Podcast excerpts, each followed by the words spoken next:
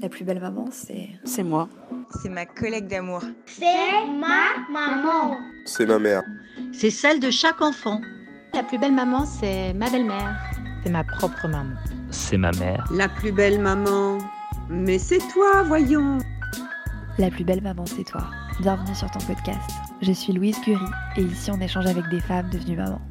Parce que ton rôle de mère est si important dans la société et que tu mérites du temps pour toi, je t'offre ce moment de partage et de bienveillance afin d'alléger un peu ton quotidien. Quand même des premiers signes qui nous disent qu'il y a des difficultés, c'est des difficultés d'allaitement. Bonjour la plus belle maman. J'allais te laisser un petit message avant l'introduction de l'épisode. Tu es prête? Ok, j'y vais. Alors voilà, ça fait plus de 7 mois que je suis maman. Et pour être honnête avec toi, même si j'ai fait 49 épisodes sur la plus belle maman podcast, depuis la naissance de mon fils, ma vie a complètement été bouleversée. D'émotions, de fatigue, de changements physiques, psychiques, organisationnels. En plus de ça, je ne vis plus à Paris depuis fin octobre, mais à Nice. Tous ces changements m'ont beaucoup fatiguée et j'ai dû faire une pause. Une pause car pour t'apporter tout ce que j'ai en moi, pour t'apporter la sérénité, l'amour, la paix, la positivité, je dois avant tout me ressourcer. C'est donc ce que j'ai fait, et c'est pourquoi je n'ai pas publié d'épisode le 24 novembre ni le 12 décembre. Je suis vraiment désolée si tu attendais notre rendez-vous, mais j'espère que tu as compris maintenant la raison. Je me considère une femme passionnée, qui fait les choses avec le cœur et sans arrière-pensée. Alors si mon cœur et mon âme ne sont pas au rendez-vous, et que la fatigue m'empare, je préfère me ressourcer le temps de me remplir de bonnes ondes. En début d'année, je pense que je te laisserai un message, rien que pour toi, pour te donner des nouvelles, pour te raconter mon point de vue sur plein de choses. Tu comprendras mieux qui je suis, où j'en suis, et tu pourras même m'aider en me donnant ton avis sur la plus belle maman. Pourquoi pas? Quoi qu'il en soit, cette année a été rude pour de nombreuses d'entre nous. Mais si tu m'écoutes, c'est que tu fais partie de ces femmes fortes qui ne lâchent rien, qui gardent espoir et qui restent confiantes. Je te souhaite de merveilleuses fêtes et je t'invite à bien célébrer tout ce que tu as fait pour toi, ton couple, tes enfants, toutes tes petites réussites. Prends le temps de remémorer toutes ces petites victoires.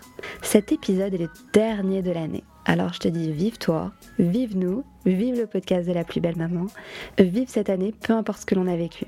Je te souhaite tout le meilleur et je te dis à l'année prochaine la plus belle. Bon alors attends, avant, il faut quand même que je te présente l'invité du jour. Alors aujourd'hui, euh, je reçois Sylvie Blanchard. Elle est ostéopathe depuis plus d'une dizaine d'années auprès de femmes et d'enfants. Ensemble, on échange sur les bienfaits de l'ostéopathie pour les femmes enceintes, pour les nourrissons, pour les enfants. Cet épisode a été enregistré en septembre dans son cabinet, en région parisienne. Et si tu souhaites prendre rendez-vous avec elle, son lien Doctolib est disponible dans la description de cet épisode. Je te souhaite une très bonne écoute. Bonjour Madame Blanchard. Bonjour Louise. Vous êtes ostéopathe en région parisienne depuis 13 ans. Je vous ai découvert via un groupe Facebook où toutes les mamans du groupe vous recommandaient. Donc je suis ravie aujourd'hui d'être avec vous. Dans cet épisode, nous allons échanger sur les bienfaits de l'ostéopathie. Pour la femme enceinte, la jeune maman, le nourrisson et l'enfant. Commençons par la femme enceinte. Quand est-ce que vous recommandez de venir consulter un ostéopathe pendant la grossesse? Quel est le meilleur mois? Le meilleur mois, du coup, c'est à partir du moment où les douleurs vont commencer à apparaître. Donc, si les patientes ont des symptômes digestifs nauséeux, vomissements, remontées acides dès le début de la grossesse, qu'elles tardent pas à consulter. Et après, on va faire un suivi qui va être plutôt un suivi de gestion de la douleur, plus qu'un suivi de, de posturologie. Donc, du coup, de suivi de mise en place de la posture. Donc, du coup, la femme enceinte va venir quand elle souffre au niveau douleur. Après, les moments importants, c'est vraiment la préparation du bassin pour l'accouchement. Donc, trois semaines avant, à un mois avant l'accouchement. Et combien de séances elle doit prendre avec un ostéo? Ça va être très très dépendant du coup de ces difficultés d'adaptation par rapport à la posture liée à la grossesse. Donc il y a des patientes qui vont venir plus souvent parce qu'elles ont par exemple des gros troubles digestifs et après elles viennent plus beaucoup parce qu'elles ont pas mal, on les verra trois semaines, un mois avant l'accouchement. Et d'autres patientes qui vont avoir plus de douleurs d'adaptation, la posture avec le ventre sur la fin de grossesse et du coup qui viendront beaucoup plus sur la fin de grossesse. D'accord. Quelles sont les douleurs qu'il ne faut pas négliger pendant sa grossesse parce que des fois on n'arrive pas à jauger si c'est le bon moment de venir, s'il faut si est-ce qu'il faut il faut consulter ou pas. Comment juger ça? Alors, les nausées sont très importantes sur le début parce que s'il y a une perte de poids trop importante, elles vont être trop fatiguées, donc on va être et donc la grossesse va être très longue. Et puis après, euh, vraiment les douleurs de sciatique, de lombalgie et, euh, et, tout ce qui va être paralysant pour pouvoir vivre une vie normale euh, de maman, ouais. future maman. C'est ça. Comme je, on l'a dit, combien de consultations permettraient de nous sentir mieux dans le corps? Ça dépend, j'imagine, de cha- chaque femme. Ça dépend de chaque femme. Il n'y a pas de nombre de consultations euh, idéales en ostéopathie. peu près. Euh, il y a vraiment des patientes qu'on voit finalement qu'à la fin de la grossesse pour préparer l'accouchement parce qu'elles ont eu une grossesse très épanouie sans douleur. Et puis des patientes euh, du fait des difficultés d'adaptation posturale, de leur âge, du fait qu'elles ont beaucoup d'enfants à la maison, qui peuvent être amenées à souffrir plus et donc on a besoin de les consulter plus souvent. Une séance peut suffire, par exemple, si on est bien? Si on est bien, une seule séance suffit pour préparer le bassin à l'accouchement. Oui. Super. Maintenant, on va parler après l'accouchement. Il y a certaines jeunes mamans qui ont des douleurs. Pour ma part, j'avais des douleurs au genou et au dos. Bon, il faut savoir aussi que j'ai accouché debout, donc euh, j'avais des douleurs parce que je suis restée longtemps euh, debout. Que se passe-t-il dans notre corps le jour de l'accouchement? Est-ce que vous pouvez nous dire qu'est-ce qui se passe? Alors au niveau de la- l'accouchement, c'est un mouvement euh, mécanique assez important au niveau du bassin. Votre bassin, c'est trois os, deux os sur les côtés, ce qu'on appelle des iliaques, un os derrière qui s'appelle le sacrum, et en fait, ça passe au millimètre près. Donc ils vont devoir s'ouvrir grâce aux hormones, donc la partie haute pour que le bébé s'engage, et après s'ouvrir dans l'autre sens, donc pour que le bébé puisse sortir. Donc en fait, il y a un mouvement d'adaptation au niveau du bassin et des vertèbres lombaires. Et en fait, pendant l'accouchement, en fonction de la position du bébé, la position dans laquelle on se trouve, ce bassin peut se bloquer et ça peut entraîner des douleurs chez la patiente. Euh, soit c'est juste euh, une adaptation musculaire et donc ça doit disparaître en quelques heures. Et si la douleur persiste et qu'elle est invalidante pour s'occuper de son enfant, ou pour se lever, pour se dresser, il faut consulter un ostéopathe ou un kiné le plus rapidement possible. Quelle douleur on peut ressentir avec ce, ce fameux mécanisme s'il se bloque? Quelles sont les douleurs que la maman peut ressentir Dire tiens, Alors, si, la- si c'est plutôt lié au blocage du bassin pendant l'accouchement, bah, du coup des douleurs de lombaire, des sciatiques, des grosses douleurs de coccyx, donc des douleurs au niveau des fesses. Euh, et du coup, si c'est plutôt la mode de poussée qui fait qu'elle s'est beaucoup contractée, euh, des migraines, des maux de tête, des douleurs cervicales, des douleurs de haut de dos, voire des vertiges. Si vous avez ça, vous savez que vous devez aller consulter. Combien de temps après l'accouchement vous conseillez d'aller vous voir, d'aller voir l'ostéo? Alors, si la patiente est douloureuse, on peut la consulter souvent maintenant dans les maternités, directement dès la maternité. Si la patiente n'a pas de douleur particulière, trois semaines à un mois après, pour qu'il y ait une, modif- il y a une chute des hormones euh, qui fait qu'il entraîne une hyperlaxité, qui fait que ça tient un petit peu moins bien le traitement. Donc du coup, si on est douloureuse, on ne reste pas à souffrir. Si on n'est pas douloureuse, trois semaines à un mois après l'accouchement. Trois semaines après l'accouchement, c'est bien d'y aller combien de fois Ça dépendra, j'imagine, encore une fois, de, des douleurs de la maman. Exactement. Si la patiente n'a pas de douleur, on remet le bassin en place et on est reparti plus plusieurs mois. Vous conseillez donc à toutes les mamans de faire au moins une séance après l'accouchement. Ah oui, c'est une bonne idée. Parce qu'en fait, euh, vous avez une modification du centre de gravité qui est énorme. Votre bébé, les chimiabiotiques placenta, ça représente 12 kilos. Donc du jour au lendemain, vous perdez 12 kilos euh, et une modification hormonale qui va être très très importante. Donc il y a forcément souvent des difficultés d'adaptation au niveau du corps. D'ailleurs, dans toutes les dans les, tous les pays du monde, il y a toujours eu des rebouteux, euh, quelles que soient les civilisations, pour aider les femmes euh, post-accouchement. à se remettre en place. Euh, Qu'avez-vous remarqué, vous, ça fait 13 ans que vous accompagnez euh, des tout type de patients, mais des jeunes mamans aussi. Qu'est-ce que vous avez remarqué quand vous les consultez euh, après l'accouchement, par exemple? Alors toutes les mamans ont une adaptation euh, personnelle du coup à leur euh, accouchement et à leur mode de vie de jeune maman. Ce qu'on a quand même constaté, c'est que l'accouchement c'est quand même une grosse modification, une grosse fatigue, une chute d'hormones assez importante. Il y a quand même beaucoup beaucoup de mamans qui ont euh, envie de pleurer, qui sont fatiguées, envie de dormir. Ça c'est normal pour toutes les femmes. Souvent quand j'arrive en chambre, elles ont une petite larme à l'œil, ce qui est normal. Elles ont juste besoin d'être rassurées et de dormir. Donc c'est vrai que l'important c'est de tout faire en sorte pour pouvoir dormir le plus possible, pour pouvoir récupérer le plus facilement, rapidement possible et profiter le plus vite possible de la vie de maman. Vous disiez que vous consultiez aussi quand vous étiez en maternité. Est-ce que euh, c'est possible dans les hôpitaux euh, publics de trouver un ostéopathe? Est-ce, Ou c'est que dans les cliniques? Comment ça se passe euh, pour toutes les mamans qui vont peut-être accoucher bientôt? Est-ce qu'elles pourront faire appel à un ostéo dans la maternité où elles vont accoucher? Alors, il y a 13 ans, quand j'ai commencé à travailler, moi ça fait 10 ans que je suis en maternité, on était très très peu d'ostéopathes en, hôpitaux. Nous, on est une, maternité semi-publique. Euh, donc, il est possible de trouver des ostéopathes dans les hôpitaux publics. C'est moins fréquent, parce que c'est plus dur d'un point de vue administratif, mais ça existe. Après, c'est vrai qu'en région parisienne, quasiment toutes les maternités ont un ostéopathe. Et donc, qu'est-ce qu'il faut faire? Ça veut dire que quand on rentre dans la maternité, quand avant d'accoucher, on dit j'aimerais bien avoir un rendez-vous, ou c'est juste après l'accouchement qu'on le demande? Comment, en termes admi- administratifs, quand est-ce qu'on peut appeler l'ostéo pour qu'il vienne nous voir? Parce que c'est vrai qu'après un accouchement, on, on oublie et on est fatigué. Donc, euh, quand est-ce qu'on fait appel à vous euh, lors du séjour de la maternité Alors le fonctionnement de chaque maternité est différent. Nous on est on a une salle de consultation dans la maternité, donc on fait déjà le suivi des patientes enceintes dans la maternité. Euh, on a un système de consultation en chambre et sur le site de l'hôpital en fait on passe euh, par un site de réservation en ligne. Donc les, les sages-femmes soit nous appellent, soit les patientes sont autonomes et prennent leur euh, consultation directement en ligne et on monte en chambre les voir. Donc le mieux c'est d'avoir un ostéopathe euh, dans la maternité avant, pendant la grossesse et après euh, continuer le suivi euh, juste après l'accouchement quoi. Que ce soit une personne avant, pendant, après quoi. Ok. À force de porter notre bébé toute la journée, notre dos se fatigue. Avez-vous un exercice, une posture à nous conseiller pour ne pas avoir le dos cassé en fin de journée? Il y a énormément d'exercices. Euh, la seule problématique, c'est que euh, il faudrait vous pouvoir vous montrer.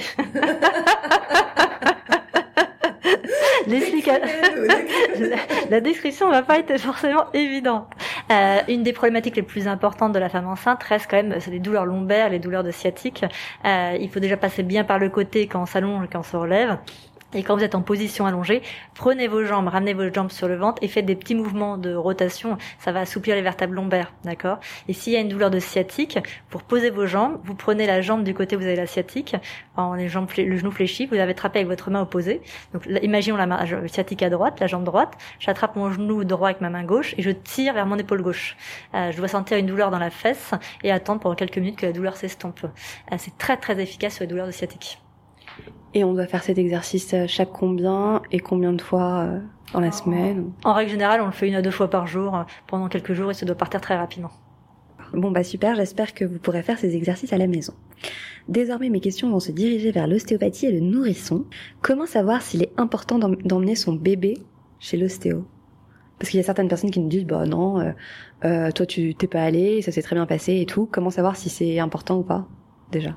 Alors, l'accouchement peut des fois être euh, parfait pour la maman et du coup avoir été de soit un peu trop rapide, un peu trop long euh, et donc du coup plus difficile pour l'enfant. Quand même des premiers signes qui nous disent qu'il y a des difficultés, c'est des difficultés d'allaitement. Si votre bébé pince, mord, crée des crevasses au niveau du sein, c'est quand même le premier motif pour consulter l'ostéopathe. Euh, ce qui est très très important, c'est d'alterner les rotations de tête. Donc si quand je tourne la tête de mon bébé d'un côté pour dormir, il revient du même côté hein, et qui n'est même pas forcément le mien, euh, dans ces cas-là, il est important d'aller voir l'ostéopathe parce que ça va être un signe de torticolis posturale euh, et donc du coup un signe de déformation des os du crâne assez rapidement. Euh, si le bébé beurre beaucoup, c'est un signe parce que c'est douloureux quelque part, donc il faut trouver et l'aider pour pas qu'il reste à souffrir. Euh, après, ça va être si on a des instrumentalisations, si on a des forceps, des ventouses ou des césariennes en urgence. Ce qui n'est pas l'instrument qui pose problème, c'est que si on a dû utiliser un instrument, c'est que le bébé se positionnait mal et donc pendant l'accouchement, sa petite tête a forcé dans votre bassin et donc du coup, il aura forcément des blocages, que ce soit cervicaux ou du coup au niveau des os du crâne qui vont lui créer un inconfort. Euh, ensuite, pour du coup, pour les enfants qui étaient restés en siège pendant très longtemps, euh, ils vont avoir des difficultés à relâcher leur tension musculaire et donc du coup à reposer leurs jambes, ce qui fait que ça va entraîner énormément de pleurs et de troubles du sommeil. Et donc un des facteurs qui fait qu'on voit aussi les enfants assez rapidement, euh, c'est les bébés qui pleurent beaucoup, qui dorment très peu. Euh, un bébé, il a quand même un temps de sommeil qui est censé être important. Si le bébé pleure beaucoup et que vous pouvez pas dormir au moins trois heures d'affilée, euh, vous avez besoin de vous faire aider. Il y a aussi euh, une amie qui a eu euh, un bébé avec beaucoup de coliques. Le nourrisson peut aussi avoir un problème de coliques et l'ostéopathie peut aider, n'est-ce pas? Effectivement, les coliques du nourrisson, alors la définition exacte, c'est trois heures de pleurs par jour inexpliquées. Euh, après, la définition qui serait plutôt d'origine anatomique, c'est une douleur d'origine digestive du bébé au niveau du côlon euh, par difficulté d'évacuation des gaz, qui est souvent due à une immaturité du système digestif. Euh, à l'heure actuelle, il peut pas y avoir de traitement médicamenteux, euh, mais en ostéopathie, par des techniques de massage qu'on apprend aux parents, on peut aider énormément les enfants. Donc nous, au cabinet, euh, on va traiter le bébé pour du coup relâcher toutes les tensions tissulaires qui pourraient créer ces tensions au niveau viscéral et montrer énormément d'exercices aux parents pour que les parents puissent les appliquer tous les jours pour soulager leur bébé. Euh, Mon objectif est d'aider les parents, du coup, à prendre leur rôle de parents et à profiter de la vie de jeune maman, et donc du coup de les sentir euh, euh, autonomes et responsables dans la gestion de leur enfant. Et ça, l'apprentissage de l'exercice et de massage sur le bébé est très valorisant pour les parents. Bien sûr, ça les soulage, ça les rassure et puis ils se sentent euh, épaulés aussi parce que c'est une nouvelle vie, surtout pour les jeunes parents, de, de découvrir ce monde où on- n'y connaît rien finalement. Oui, et puis en fait, on, on sait que le- l'espèce humaine, quand il y a un contact cutané, vous allez sécréter de l'ostocine. L'ostocine, c'est l'hormone du bonheur, c'est l'hormone qui vous permet de tomber enceinte.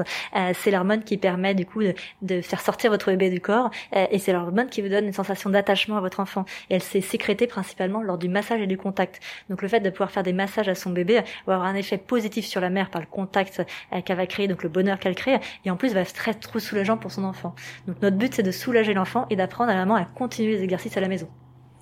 Combien de séances vous conseillez euh, à une jeune maman qui souhaite voir un ostéopathe Est-ce qu'il y a un minimum de, consultations à avoir ou pas du tout Ça dépend d'un bébé à l'autre? Qu'est-ce que vous pouvez dire là-dessus? Alors, il n'y a pas de nombre de séances idéales. Il faut quand même avoir un minimum de suivi, principalement à cause des déformations crâniennes. on peut voir un bébé à la naissance, et je le revois forcément trois semaines à un mois après, pour une raison assez simple, c'est que si les parents n'ont pas réussi et bien compris les positions de, de rotation, d'alternance, de rotation de tête, les os du crâne sont très très déformables les quatre premiers mois et on peut avoir de mauvaises surprises et si on attend trop longtemps, on peut se retrouver avec une déformation crânienne importante.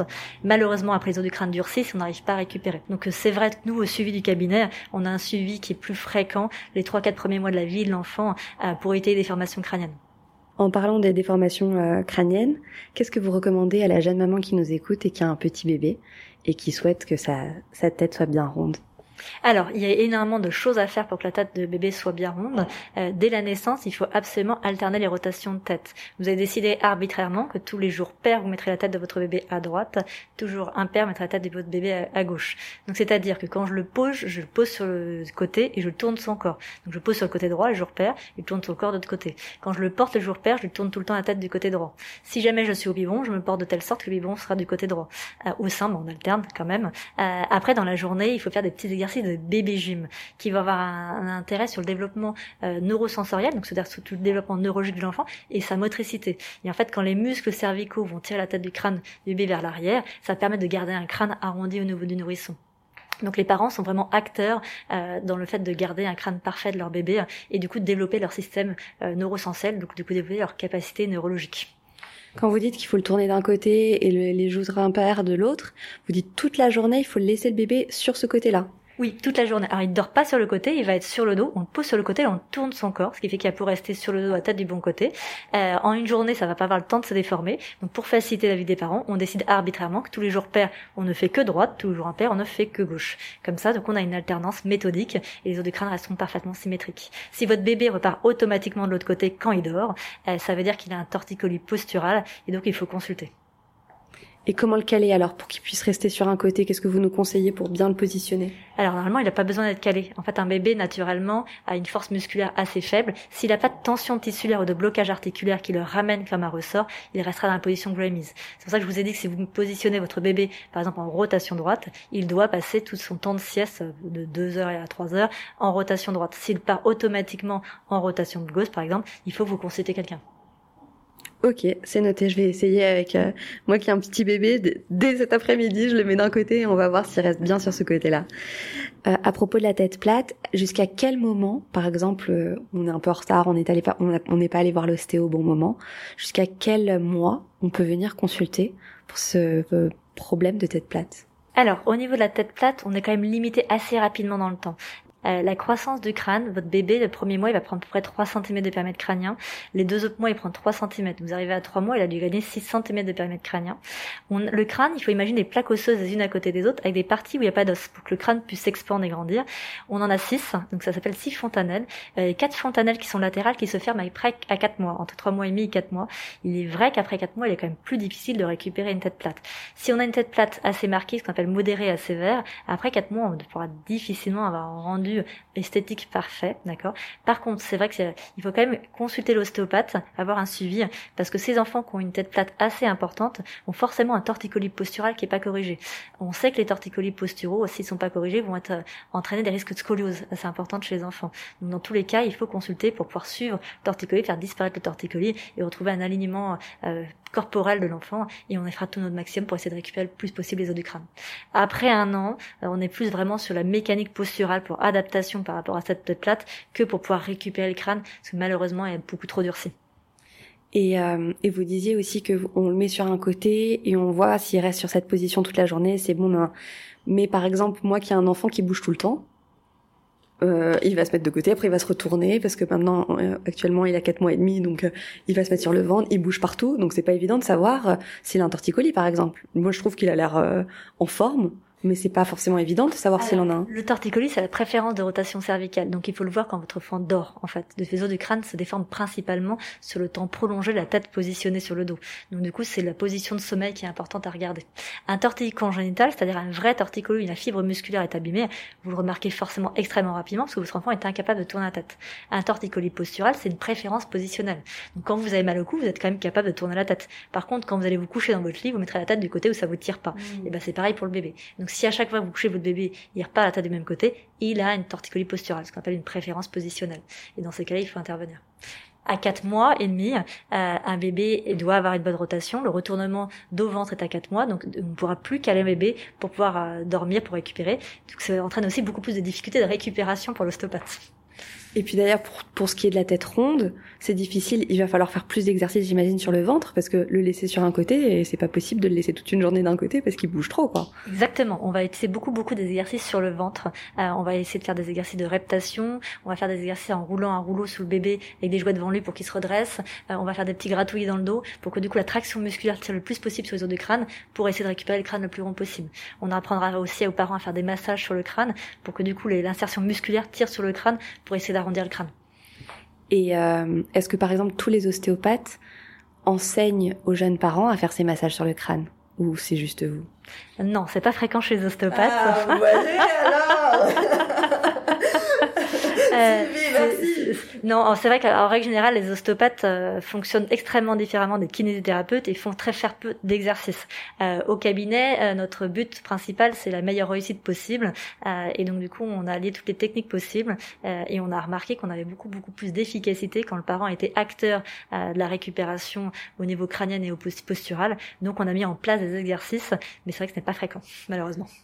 Et donc, est-ce que vous avez un conseil euh, pour masser la tête de son bébé Pour euh, est-ce que vous pouvez expliquer qu'est-ce qu'on peut faire? Parce que pour les mamans qui nous écoutent et qui sont qui sont loin, qu'est-ce qu'elles peuvent faire avec la tête de leur bébé s'il a 4 mois, 5 mois? Bien sûr. Alors du coup, imaginons que votre enfant donne tout le temps la tête à droite. Donc d'accord, les os du crâne se seront aplatis du côté droit. Juste au-dessus du plat, on va avoir une sorte de crête. Donc euh, qui va en, en conjonction avec la partie qui est bien ronde, avec la partie qui est plate. Il faut mettre ses doigts au niveau de la crête et faire des tout petits mouvements de vibration pour un peu décoller la peau de l'os qui aura collé pour permettre l'arrondissement. Après, mettre ses doigts au niveau du cou et faire des, des petits gratouilles au niveau du cou pour stimuler le muscle, pour que le muscle tire sur le crâne. Et combien? Combien de temps on fait ce petit massage? Est-ce qu'on met une huile ou c'est les doigts secs? Et, euh, et à quel moment de la journée on fait ces petits massages? Alors comme tout renforcement musculaire et stimulation neurosensorielle, le plus efficace est de le faire pas forcément très longtemps, mais extrêmement fréquemment. Donc n'importe quand, le bébé a pas besoin d'être déshabillé. Euh, dès qu'on du coup les réveille, on, on fait un petit câlin, on fait un petit gratouillis euh, au niveau du cou, au niveau du crâne, euh, et plus souvent on le fait, plus sera efficace. D'accord. Et sans sans huile, sans rien, juste les doigts? Exactement, oui. En plus, on est sur le cuir chevelu, donc l'huile va coller aux cheveux, ce sera pas efficace. Et en fait, on n'essaie pas d'entrer en massa- massage de détente, on est vraiment une stimulation euh, neurosensorielle, donc il faut être sans, sans huile. C'est noté. Euh, Maintenant, on va parler un petit peu de l'enfant plus grand. Qu'est-ce qu'on peut résoudre chez un enfant euh, Chez un enfant? Alors, au niveau des suivis des enfants, donc un petit peu plus grand, donc on a tout ce qui est reflux colique. Après, en grandissant, on a tout le suivi de la motricité de l'enfant. Au cabinet, on va vraiment suivre le développement. Donc du coup, euh, à 4 mois, le retournement dos-ventre, à 6 mois, ventre-dos. Ensuite, la mise en place du quatre pattes et de la marche. Parce qu'on sait que le développement euh, neurologique de l'enfant la première année de vie va jouer beaucoup sur ses capacités d'apprentissage. Ensuite, chez l'enfant qui est vraiment plus grand, du coup, on a un suivi de tout ce qui va être euh, douleur articulaire, scoliose, tendinite, maladie de Sever, euh, pour permettre d'avoir une colonne bien droite. Euh, et au cabinet, on a fait une spécialisation sur tout ce qui était troubles de l'apprentissage. Donc, on aide les enfants qui sont en difficulté d'apprentissage, en difficulté de concentration, les enfants qui ont dit rêveurs, qui gigotent, qui ont du mal à retenir leur récitation, qui sont dyslexiques, qui confondent les lettres, qui ont des difficultés à apprendre, ou dysgraphiques. Il y a énormément de repositionnement à faire pour lui permettre de s'adapter à la posture qu'il a du mal à faire. Et après, on fait des exercices à la maison pour réintégrer les chaînes moteurs qui n'ont pas pu mettre en place. Et on a des très bons résultats. Donc vous me dites que si euh, un enfant est un peu agité, avec des exercices que vous faites ici, il peut rentrer à la maison plus calme. Oui, alors il y aura des exercices à faire à la maison tous les soirs. Euh, à partir du moment où un enfant a un déséquilibre postural qui s'est installé, euh, la séance d'ostéopathie va permettre de corriger des, des, blocages articulaires, de commencer à réinformer le chaîne moteur, mais il y a des exercices, il y a tout un déséquilibre musculaire qui s'est installé, donc il a besoin d'un exercice à faire tous les soirs. En plus, souvent, ils ont des difficultés de mémorisation qui sont dues à des micro-apnées respiratoires nocturnes et qui entraînent du coup le fait que la mémorisation nocturne s'installe pas bien. Donc on va aussi avoir des exercices de respiration à faire le soir. Ça prend en général 5 minutes, il faut juste être très méthodique pour les faire tous les soirs. Et donc, comment savoir si un ostéo fait ces types de consultations? Parce que là, vous, vous les faites ici, mais pour la maman qui habite par exemple à Marseille, comment elle peut trouver euh, ce type de consultation? Où, où chercher euh, sur Internet, par exemple alors ça c'est un peu plus compliqué parce que c'est pas très classique en ostéopathie. Euh, il faudrait rechercher les ostéopathes qui ont fait des réflexes archaïques, c'est une formation de réflexes archaïques et une formation universitaire à la fac de Dijon euh, qui est le diplôme universitaire qu'on appelle PATA, perception, action et troubles de l'apprentissage. Je noterai, je mettrai les liens euh, de tout ça, de tout ce que vous avez dit. Maintenant, je voudrais qu'on parle un peu plus de l'ostéo, celui qui pratique. Sur ce podcast, on a des mamans, je l'ai dit plusieurs fois, qui nous écoutent partout en France et dans le monde. Comment on peut repérer un bon ostéopathe? Ça, c'est pas évident. Alors, une, des, une, des, meilleures choses à faire reste le bouche à oreille. Mhm. Euh, parce que les, les, patientes ont consulté. Si un bon nombre de patientes euh, vous informent que du coup, elles ont été satisfaites de la prise en charge, c'est le meilleur euh, rendu, en fait. C'est-à-dire la réalité du, du fait que l'enfant ou la maman va mieux, en fait. après, il faut vérifier les formations du praticien. si c'est de la pédiatrie, il faut quand même vérifier qu'il fait un certain nombre de formations pour pouvoir avoir une certaine compétence et un discours cohérent avec l'équipe médicale, ce qui est très important. Euh, et après, c'est vrai que euh, l'expérience joue quand même aussi sur la compétence du praticien. Vérifier qu'il vient pas juste de s'installer. Après, toutes ces informations, on les a pas au premier rendez-vous et c'est difficile de faire un entretien avec la personne euh, le jour de la consultation. Donc, parce que sur Doctolib, on a ces informations de d'expérience, de diplôme et tout ça? Alors sur Doctolib, oui, c'est le praticien, il va il a son année d'installation, les formations qu'il a fait, savoir s'il a fait des parutions, euh, s'il a fait de la recherche. Vous trouverez quand même pas mal d'informations déjà sur le, le, le parcours euh, professionnel du praticien. Et puis ce que je dis aussi souvent sur le podcast, c'est que moi, ce que je fais, c'est que je suis inscrite à plusieurs groupes Facebook de mamans, euh, par exemple de mon quartier ou de ma ville, et je tape dans le moteur de recherche du groupe ostéopathe et il y a toujours des recommandations de maman et souvent il y a euh, une ou deux personnes qui est citée plusieurs fois. Par exemple, vous, vous avez été cité, euh, je sais pas, de nombreuses fois. Donc je me suis dit, ok, go, je vais voir cette personne-là, quoi. Donc euh, n'hésitez pas à aller sur les groupes Facebook de maman. Vous aurez plein de, plein d'infos, plein de conseils. Avec toutes les mamans que vous voyez en consultation, avez-vous un dernier conseil, un dernier message à transmettre aux mamans qui nous écoutent? Essayez de dormir le plus possible. tout se base sur notre sommeil. Tout se base sur notre sommeil. C'est vrai que la, première chose à essayer de faire en face, c'est d'aider l'enfant pour qu'il soit non douloureux, pour pouvoir dormir, à mettre en place des rituels de sommeil à partir de, de 4 mois, pour que l'enfant puisse trouver s'apaiser au sol au niveau du sommeil, pour qu'il n'ait pas besoin de vous réveiller par des petites terreurs nocturnes euh, qui vous perturberaient le sommeil. Et dormez le plus possible dès que votre enfant dort dans la journée, pour pouvoir ne pas accumuler de fatigue, euh, parce que c'est beaucoup beaucoup plus dur quand la fatigue s'accumule. Euh, et euh, c'est vrai que dès le début, euh, au lieu de faire les magasins, inviter le plus de monde possible, se reposer le plus possible à la maison, euh, vous profiterez beaucoup beaucoup plus de la vie de jeune maman. Sûr. Après, par exemple, de mon côté, on me dit souvent il faut que tu dormes dès qu'il dort et tout. Mais déjà, moi, j'ai vachement du mal à, à trouver le sommeil rapidement, même si je suis super fatiguée. Et après, il y a tout ce qu'il faut faire à côté. Donc, il y en a beaucoup qui disent, bah, laisse mais de toute façon, celle qui doit faire, c'est c'est quand même nous, quoi. Donc c'est pas évident. Vous qui êtes maman de trois enfants, vous avez pas un conseil là-dessus? Qui soit moins pro mais perso? Alors le conseil, vous n'avez pas forcément, vous n'allez pas dormir profondément dans la journée, d'accord? Ce que vous pouvez faire, qui est en plus très efficace en tant qu'affection, c'est du coup de faire des temps calmes avec votre bébé dans le canapé. Vous vous mettez semi allongé euh, dans le canapé, votre bébé sur vous, euh, et d'ailleurs vous pouvez lui masser les petits os du crâne pendant que vous êtes. Mais comme vous êtes en position allongée, les yeux fermés, vous allez mettre tous vos viscères et tous vos muscles au repos. Vous aurez moins de consommation d'énergie, donc vous quand même beaucoup, beaucoup, beaucoup moins de fatigue. Euh, après, le bébé ne va pas ramper par terre, a priori, dans les euh, six premiers mois de sa vie. On installe évidemment une petite surface pour qu'il puisse faire des petits exercices, euh, mais si de la maison n'est pas impeccable, c'est pas très grave. De toute façon, quand vous avez trois enfants, vous n'avez plus une maison impeccable.